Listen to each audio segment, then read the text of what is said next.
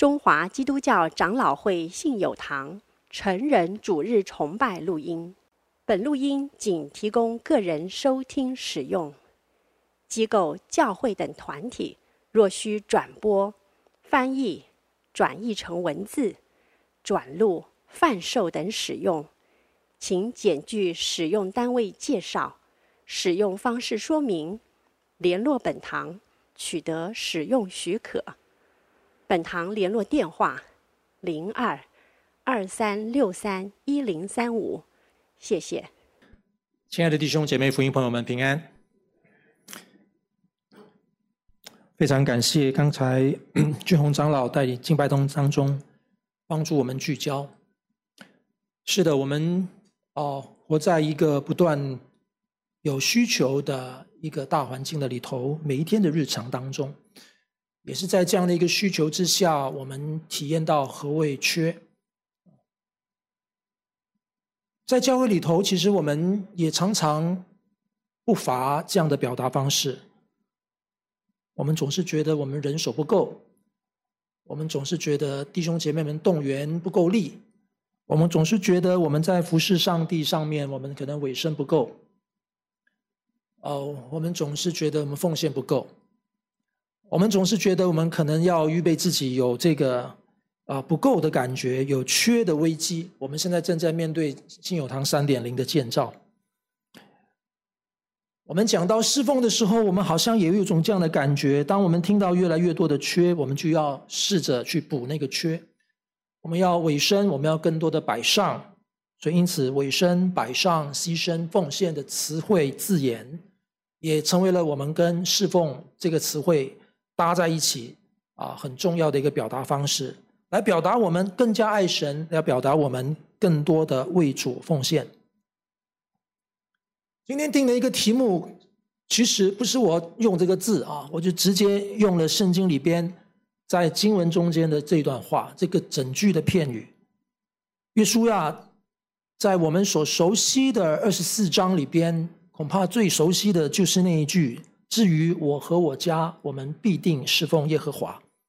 来到了约书亚记的二十四章，我想这样的一个啊、情操啊，这样的一个一个心中的一个很明鲜明的，也很呃壮丽的一个宣告啊，是我们大家所期盼，也大家所认可，甚至是我们啊、自我期许的。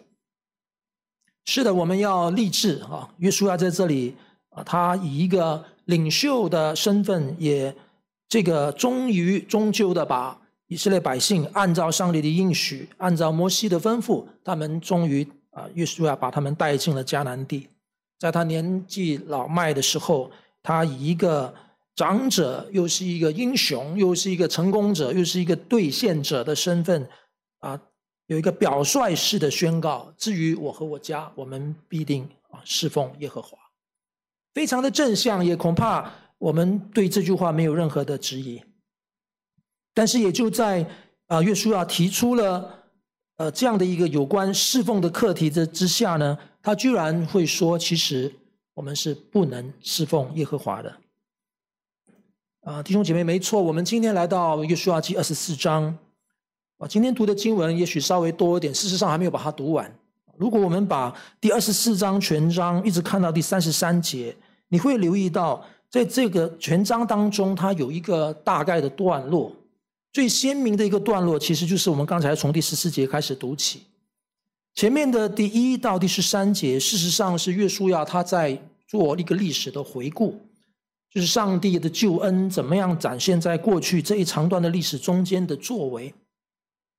然后进到第二十四节的时候呢，现在啊，他那个话题画风转回来，你们要敬畏耶和华，诚心诚意侍奉他。你就发现他讲完他的历史了，他切进来来到一个应用的时候，他的关键词就是侍奉。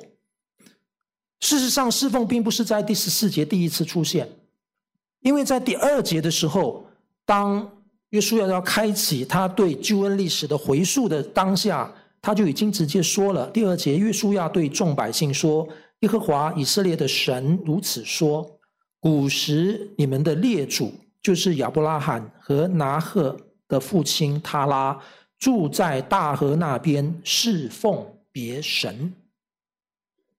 当他要讲述上帝的救恩作为，回溯到亚伯拉罕，回溯回溯到当时以色列百姓的所谓的列祖的时候，他回溯去的那个焦点仍然是停在侍奉。那时候你的列祖的状态是在侍奉别神。啊，各位，我用的是和呃二零一零年的和合本哈和修版的圣经。所以其实侍奉的主题从二十四章一开始就已经鲜明了，就已经标定在那边了。然后他对于那个整个旧恩的讲述，来到了第十四节，画风转回到到这时候现场的这些以色列百姓们，你就发现“侍奉”这个字几乎每一节都出现。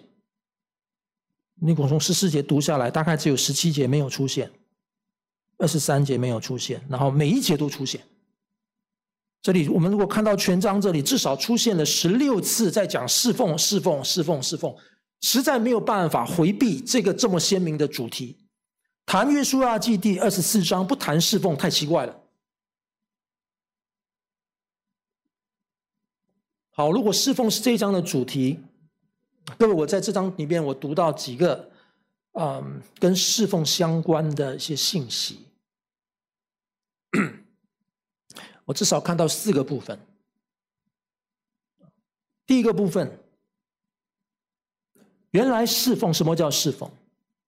弟兄姐妹，原来侍奉是救赎、救恩的必然结果，也可以说是侍奉，它其实是救恩或者救赎的必然的延伸。为什么我这样说呢？十四节既然是他对历史回顾的结论，一进来要应用的时候，现在你们要敬畏耶和华，诚心诚意的侍奉他。然后呢，互相来讲，除掉你们列祖在大河那一边和在埃及侍奉的神明，侍奉耶和华。这一节里面出现三个侍奉。那请问他在回溯前面的时候，为什么说？侍奉是救赎或者是救恩的必然结果，必然的延伸呢？各位，如果我们看到上面那段的经文里边，我们知道那段经文其实啊，就是一个摩西五经的复习。你看到第二节到第四节所讲的事情啊，我们就不细读了哈。第二节到第四节所讲的事情是从创世纪里边啊提取出来的，到。第五到第七节那边其实是出埃及记记载的，呃，第八到第十节那个应该是民数记记载的，各位那个细节我就略过哈。然后到十一节到十三节，十一节到十三节啊，这个就是进迦南地，这是在约书亚记里边前面啊、特别是第十一到第十三章里边提到的，很快的，前面的短短的。几节的圣经啊，从第二节一直到第十三节，它其实是对创世纪、对出埃及记、对民数记、对约书亚记里头相关事件的重点的描述，但是都是大的事件，都是蛮重要的枢纽的事件。那如果我们再仔细回头去想这些事件的时候，这事情里面当然包含了，呃，从亚伯拉罕开始讲起，怎么样被呼召离开。啊，他们的原来幼发拉底河啊，乌尔之家，然后从他们怎么样讲到他们离开埃及，他们在埃及为奴，怎么样离开埃及，讲到他们怎么样胜敌，打过敌人，胜过仇敌等等的故事，全部的讲法当中，其实有一个很鲜明的部分，我特别用这个来讲，每一个都可以哈，但是用我举个例子，你从出啊出埃及记里边，特别当你去读上帝。呼召摩西要带领以色列百姓离开埃及的那段经文的上前后啊，侍奉这个字不断的出现，不断的出现，什么意思呢？你知道吗？摩西要去找法老王，要把以色列百姓带出去的时候，他的关键用词是什么呢？上帝要摩西去吩咐、通知、告知以色啊这个法老，让我的百姓去，好。服侍我，好侍奉我。Let my people go，让我的百姓去，这个是一个救恩的概念，deliverance，就是从一个为奴要把他让他去嘛，你要释放他。其实这个成为了非常重要的圣经里边对于救恩的一个一个的预表象啊，一个 image，一个的图画的表表达。出埃及是救恩事件，一个不折不扣的救恩事件。然后在耶稣基督，我们在啊四福音里边来看，比如说在马太福音里边。描述耶稣基督，他好像是第二次出埃及的意思，要把人从罪恶当中拯救出来，所以出埃及是一个救恩事件。这个去本身的救赎，它有一个目的，侍奉我。弟兄姊妹，什么叫侍奉？侍奉是侍奉是跟救恩脱离不了关系的。如果不能够体会救赎，如果不能够经验救恩，活在救恩中间，在救恩当中去滋长、去支取的话，我们是不能谈侍奉的，没有侍奉可言。当然，相对来说，相对来说，以色列的先祖们，其实事实上跟他们的先祖。在大河那一边所拜的神，或者当他们被奴到埃及的时候，埃及里面所拜的各种各样的神，甚至当他们要进驻迦南地的时候，迦南地原来地方的人他们所拜的各样的神来讲，那个也叫侍奉吗？在词汇的比较上是哦。约书亚说：“现在你们来做抉择，你到底要侍奉的是大河那边的，是亚摩利人，亚摩利就是迦南地这边的，还是要侍奉耶和华呢？”给他们三项选择，虽然用的词是侍奉，但是除了侍奉上帝，他把大河那一边的，把迦南地亚摩利人的神也用侍奉来表达，但是，但是根本上来讲，侍奉这个词是专有词，没有救恩谈不上侍奉。真正的侍奉，它一定是根源于神的救恩，也是这救恩的延伸。所以，因此，亲爱的弟兄姐妹。愿主帮助你，跟帮助我，不要再说我不配侍奉，我不能侍奉，我不会侍奉。在新约圣经的亮光底下，神救恩的临到，他拣选之恩，对我们的结果，就是把我们招我们出来，出黑出黑暗入光明。找我们出来，让我们去宣扬上帝的美德；找我们出来，让我们活在他的圣洁中。这份圣洁之活，像罗马书第一章所说的，当做活祭献上，那本身就是一个侍奉。没有任何一个基督徒是可以身为基督徒而不侍奉的，这是不可能的事，也不应该的事。所以，如果通过这一章我们去反思，你会发现第一个很关键的部分就是侍奉，它是救恩的必然结果；侍奉，它是你跟我蒙恩的必然的延伸。当然，从约书亚记这边一开开宗明义，现在你们要敬畏耶和华，诚心实意侍奉他。我们的和修本翻成就是诚心诚意的来侍奉他。我们从这里可以看到，侍奉不单是第一个，它是救赎的必然结果；侍奉第二，它是里外合一的生命表达。什么意思呢？当约书亚说你们要敬畏耶和华，诚心诚意的侍奉他的时候，这个诚心诚意，其实在。啊、呃，中文的翻译也蛮能够传神哈，表达出那个意味。它在希腊呃希伯来文里边，它其实是两个字的合并啊，两个字的合并，就是基本上是我们中文里边的诚心啊一个词，然后诚意啊或者实意一个词。这两个词其实啊、是蛮值得我们去反思的。因为在前面那个词啊，所谓的诚心的那个词，当然就如我们中文所说的，它要表达的意思就是啊，很完全、全然、透彻、很充分的意思。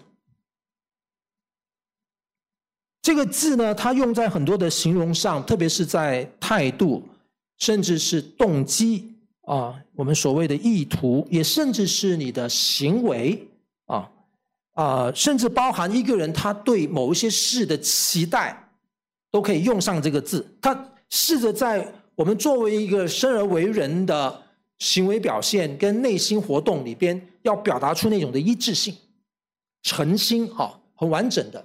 你可以把它我们在智慧文学当中用的字眼，就是叫做 integrity，就是很正直，就是你里外是完全合一的。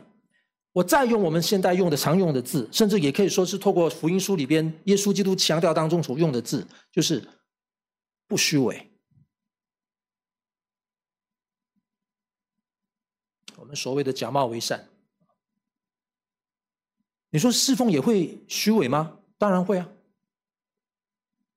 所以约书亚他才会说，要敬畏耶和华，诚心实意的侍奉他。后面“实意”那个字呢，在他希伯来文里边的意思是比较有个时间概念，有一种持恒力的概念，有一个持续性的概念，就不能够是此一时彼一时，抗风转舵啊。然后就是这个见异思迁啊，这个表达那种的一致性，一致性的。生命的一致性，时间的持恒性，他把这个丰富的意涵放在两个希伯来字组成这个字，侍奉是这个意思。弟兄姐妹，确实的侍奉，嗯，如果我们没有深刻的去体会它，我们就会用我们自己的想象，我们用我们自己已然的文化，我们也用我们自己的经历。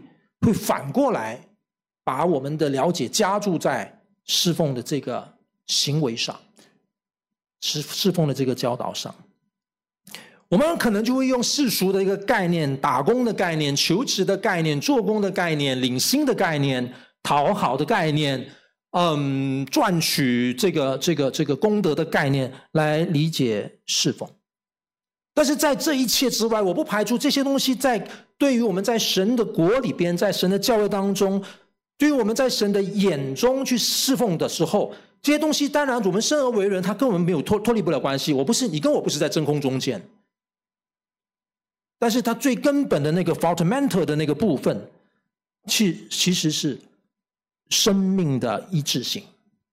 你面对这个，从第一点刚才说侍奉他，一定是源自于你的救。救恩，它一定是救恩的一个必然的延伸。从这个角度出发，你要产生出那个的一致性，那个是今天我们侍奉的坚持。不然的话，如果侍奉强调的是工作导向，如果侍奉表达的是表现导向，是你的优异，是你的背景，是你的资历，难怪今天我们有非常非常糟糕的。整个的服侍的环境，我们有非常非常糟糕的所谓的侍奉的体验，所谓的侍奉的生命的这种的颓废或者是扭曲。如果侍奉仅仅只是你的功夫，很多的时候呢，我们为了功夫，我们可能动机不对，我们为了要赚取，我们为了要争取，我们为了要求表现。那源自于救恩的那个部分，我们反而轻忽了。弟兄姐妹，建堂是不是一个侍奉？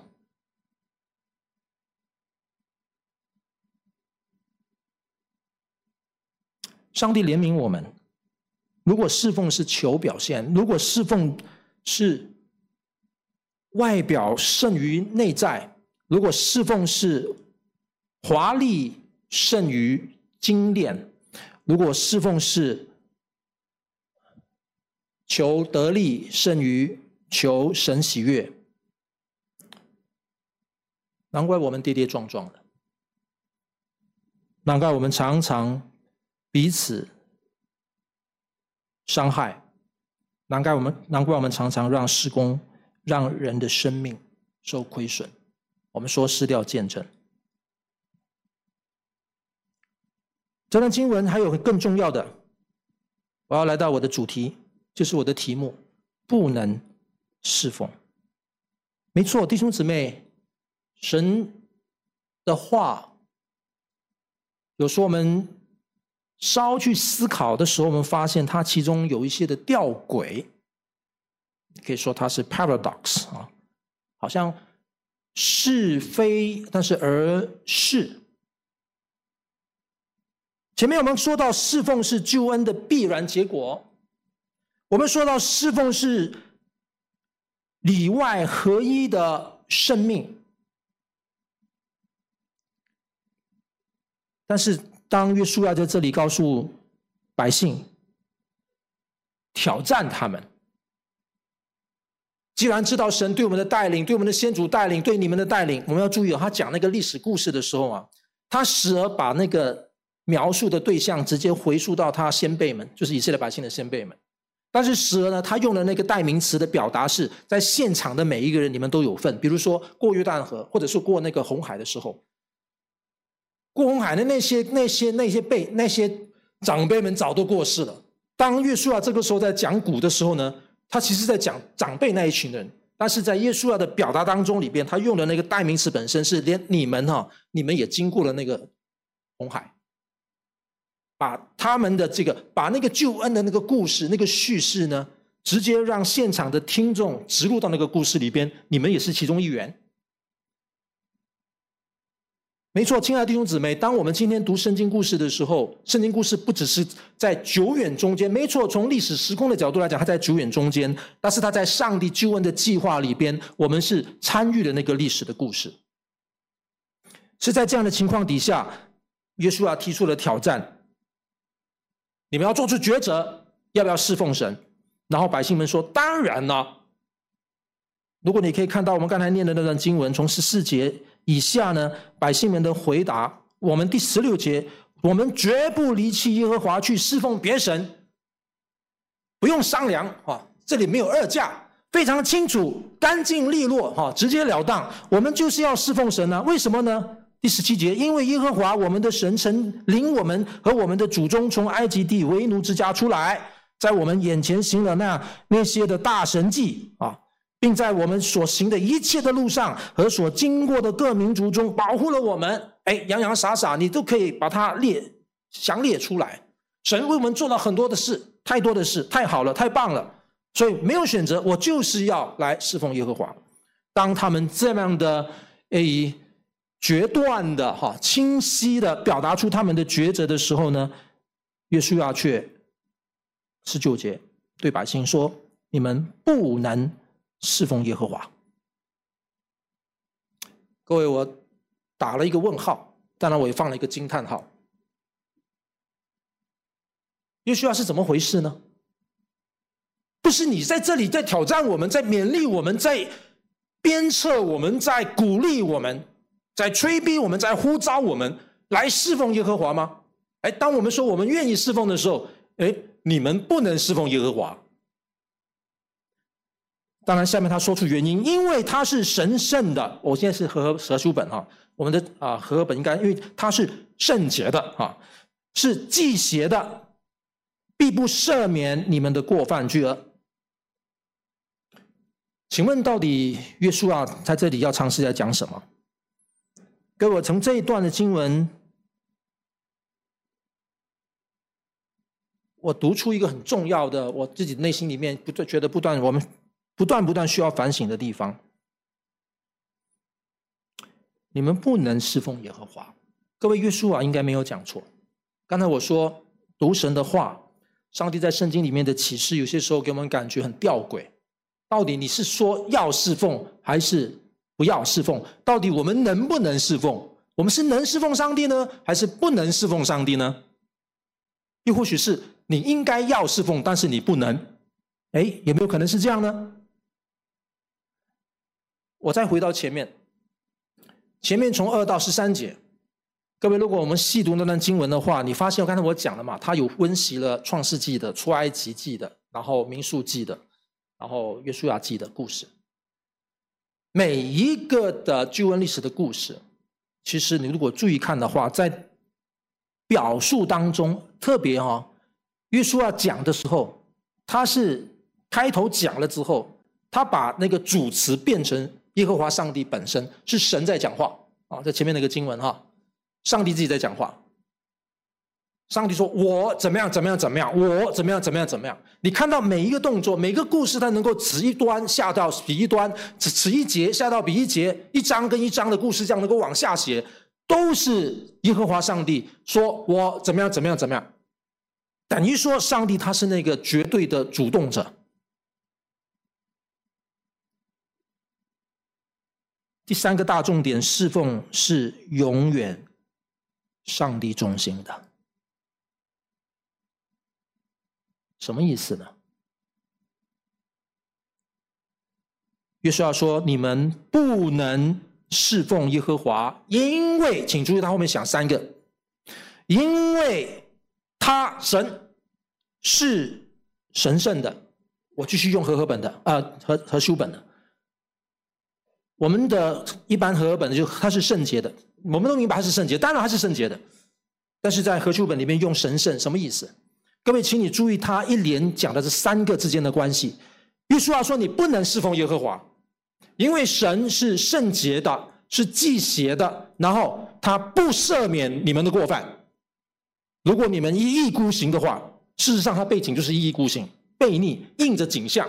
这在《生命记》里边用的字眼叫‘印着景象’。好，神是圣洁的，所以你就不能侍奉他；神是忌邪的，所以你不能侍奉他；神是不赦免人的，其实就正面来讲，他是能够赦免人的哦。”神是神圣圣洁的、忌邪的、可以赦免的，所以你不能侍奉他。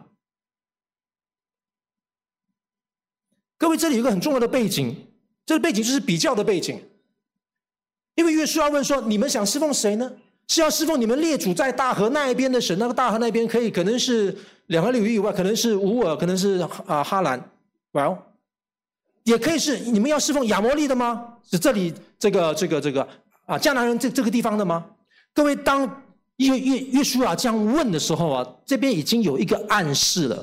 原来哈，其实一直以来，甚至到约书亚现在在讲话的时候，在以色列百姓中间，仍然还有人念念不忘大河那边的神，念念不忘迦南地的神，或者包含埃及的神。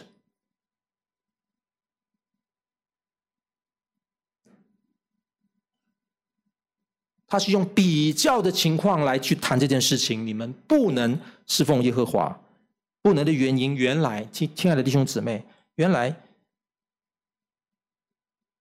上帝中心。你相信一位怎么样的神，你就会做怎么样的祷告。而你从你怎么样祷告，就可以看得出来，你信的是一位怎么样的神。同样道理。弟兄姐妹，你相信的是一位怎么样的上帝？他会决定的你怎么样看待侍奉这件事情。而透过我们的侍奉观，就可以知道你相信的是一位怎么样的上帝。非常可能是你自己心中的上帝。请问，在亚摩利人在迦南地，他们的神是怎么样的神呢？我们从我们很多的故事里边听到，不管是他们的自然神里边的巴力啊、亚斯他路啊，这个所谓的大衮神啊。或者是在埃及地里面那些许许多多的自然神啊，各位那些神，其实我们可以看到、听到很多这样的故事哈，包含我们在后来的希腊里边可以看到很多这样的故事啊。这些神他们其实之间彼此嫉妒，他们甚至会有啊、可以被贿赂，然后他们呃甚至是可以可以可以也可以结婚生子啊，然后甚至甚至甚至他们的那个。你你把人间想象的这种所谓人人际关系里边的方方面面，你投射出去啊，都都都都在那边，在他们的神明的系统的里面。但是约书亚说，你不能侍奉耶和华，因为这个神是神圣的、圣洁的。他跟旁边周围这些过去你所知道这些的神明是不一样的，他是 divine 的，他不单是 holy 的。那当然就是因为他 holy，因为他圣洁，所以他忌邪，他能够是非非常清楚，善恶分明的。然后他甚至就因为他圣洁，他才能够赦免，他本身圣洁，他能够圣化赦免本身就表示说我能够跟你说 no problem，因为我的力量、我的清洁、我的能力可以让你自己没事。这是圣洁的特质。圣洁既是能够忌邪，但同时它能够赦免。当然，它也可以不赦免。所以，这位上帝不是你在大河那一边的神，你可以看到这样的上帝，这样的神明。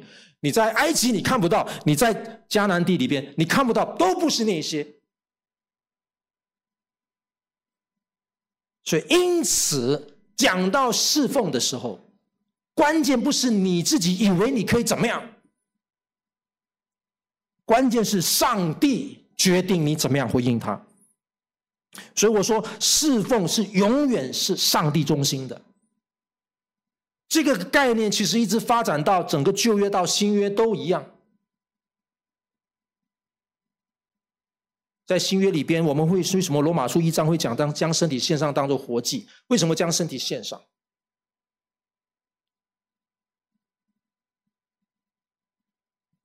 因为上帝需要我们的全部。为什么将身体献上？因为我们有非常清晰的一个值得完全委身的对象，就是上帝自己。上帝自己，如果侍奉不是上帝中心的，是掺杂的，上帝是参考的，上帝只是一个赖以达成目标的一个托词，上帝只是一个可能我们。有一个共同，为了要凝聚大家而设的一个共同目标，那变成是什么呢？变成是我的 agenda，我的议程最大，我的诉求最大，我的动机最大，我的利益最大。我们用这个来美其名侍奉，但至终是因着这个侍奉表达扭曲回转回来，要侍奉我们自己。刚刚我已经说过了，我们有怎么样的侍奉态度，是取决于你信的是哪一位上帝。君不见，我们在华人信仰里边，我们有时候在家里边安一个神位，我们拜一个偶像等等之类的。很多时候就是我们用我们自己的体验去对神明做出一个诉求。更多时候，我们透过这种诉求，回过头来安慰我们自己的心。我们似乎履行了某种的所谓的灵性责任。圣经里边，我们看过约书亚记，约约书亚很精炼的话里边，我们看到我们不能侍奉耶和华，弟兄姊妹。是的，我们不能侍奉耶和华。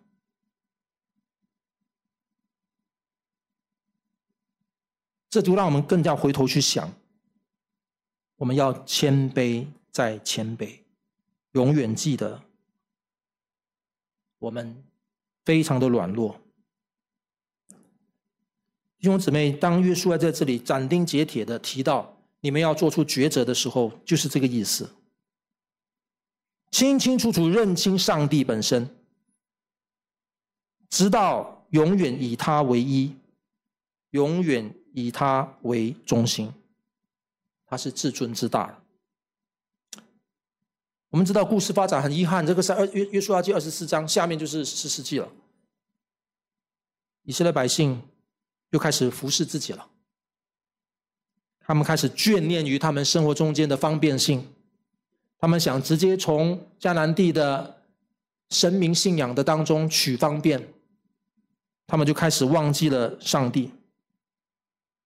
也许他们还有外在的形式，事实上面我们看到士师记就很多这样的故事。一个利未人被人当着一个很重要的祭司拉到家里边去，这发生在四世纪后后段的故事等等，就变成个人。我们知道四世纪著名的话是“个人随随意而行”啊，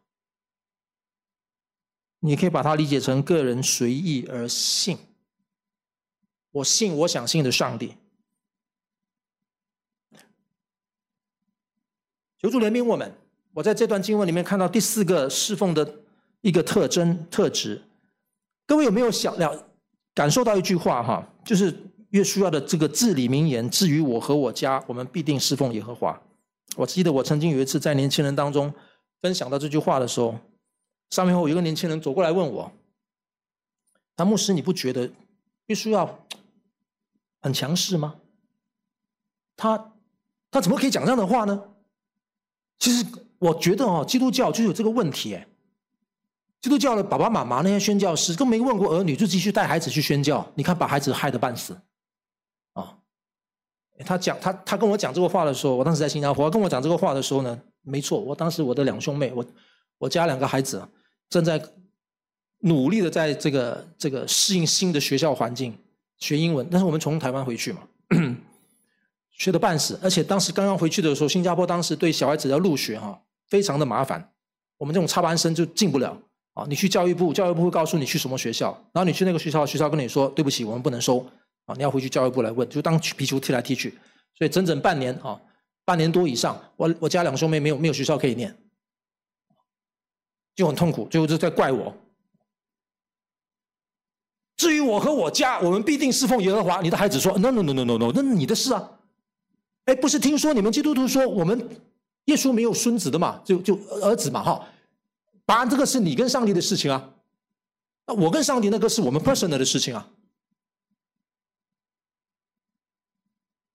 这个强调个人主义的世界的里边，我们今天在这么样一个非常私密、非常自由空间、非常个人一人做事一人当的世界的当中，这个文化当中里边，反过来看基督徒的侍奉，不不不也是就自己献上当活祭吗？哪里你帮我献的呢？不可以这样的嘛。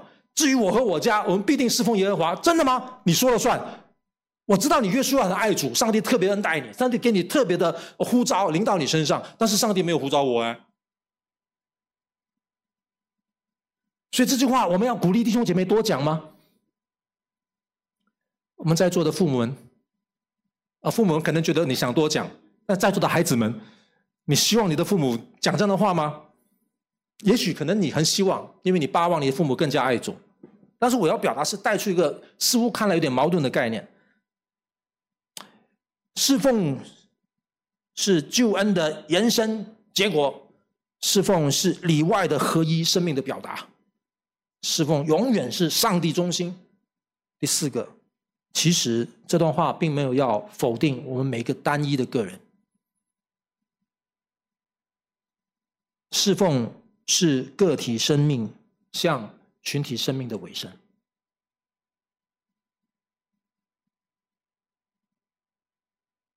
当然，侍奉绝对不是个人主义的，太恐怖了。如果侍奉只有是个人主义的话，难怪我们会鸡犬不宁。我们来比谁厉害，比谁的贡献大。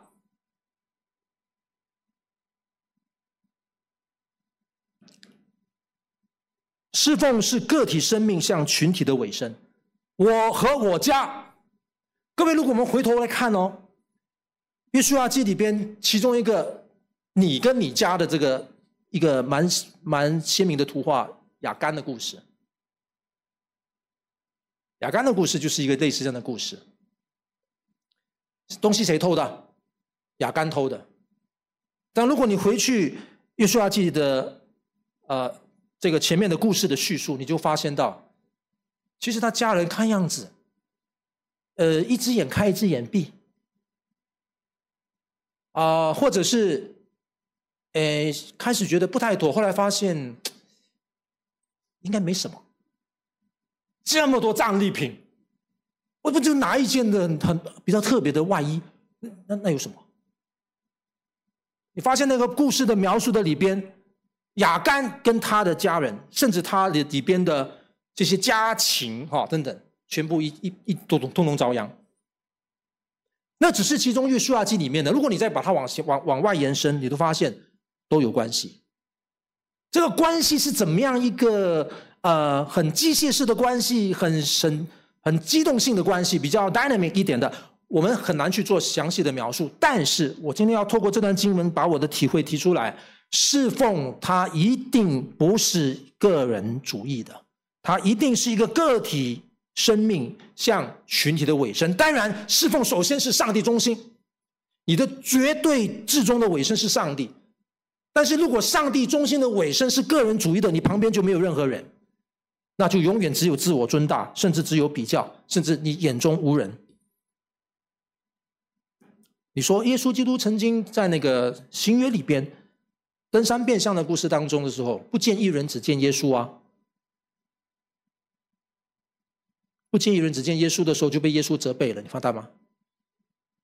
彼得说：“我不要下山，我在这里盖最好的。”就被耶稣责备了。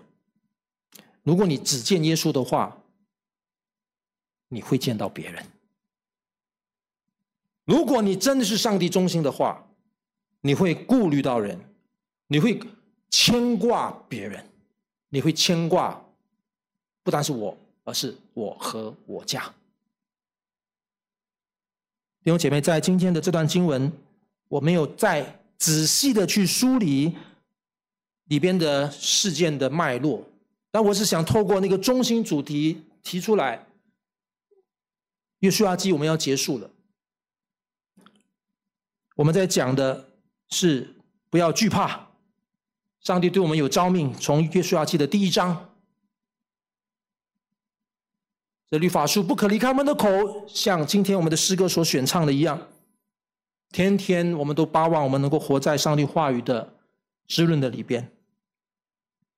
但是求主恩待我们，让我们能够真正意义上成为一个。委身服侍的人，邓俊威牧师，因为我从小受他影响非常的深。我在我国中二年级，我如果没有记错，我就读了他的那本《生命的侍奉》那本书。他言简意赅，他说侍奉其实包含本位的侍奉，就是今天我所讲的第一点。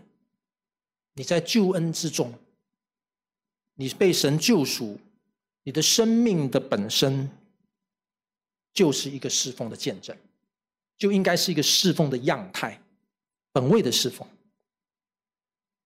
然后说第二个部分叫做生活的侍奉，就你每一天的一口气，你每一天的所作所为，你每一天的任何的场合，你生活中的一切的关系。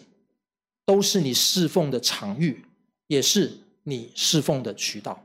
在这其中里边，你所表现的一切是侍奉。也因此，为什么“侍奉”这个字，在新约、在旧约都一样？它跟“敬拜”这个字常常是同义词。当上帝吩咐以色列百姓：“你不可跪拜那些偶像，也不可侍奉他。”你就发现，拜跟侍奉是一个同义词。但这位牧师说，第三个也是大概你跟我比较了解的部分。他说侍奉，侍奉就是一个受托的，就你可能在教会里边，你可能是一个一个一个一个童工，你可能是一个组长，你可能是一个某某的什么什么执事，或者是被赋予某个责任。我们所了解的这个侍奉，在旧约的圣殿的会幕的服侍的里边，在以色列百姓的整个的救恩故事的里边，我们看到很多。但新约里边也都一样，我们有教会论底下。保罗怎么样教导提摩太在教会里边帮助教会要整合起来，有组织的，有有各样牧养关系的，是这个是侍奉。但是主恩待我们，让我们能够更整全的看待。我们可能仅仅也许只聚焦在第三个的岗位的受托的侍奉。事实上面，我们整个人生就是受托的人生。我们在本位上，我们因着救恩。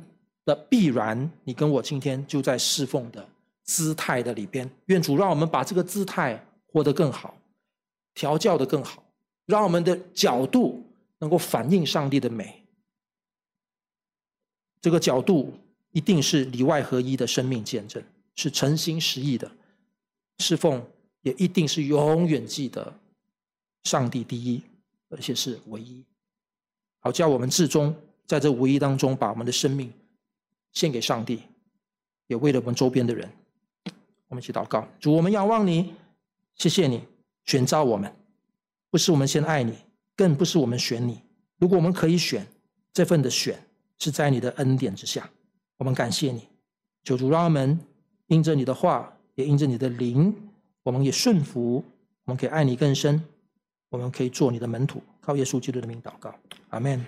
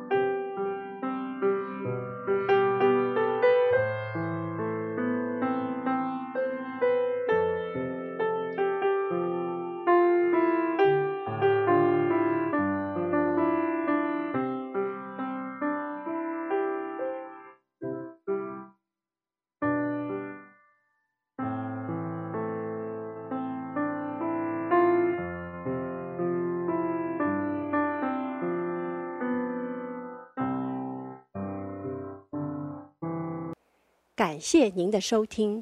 若需进一步详细资讯，请上本堂网站：www 点 hfpchurch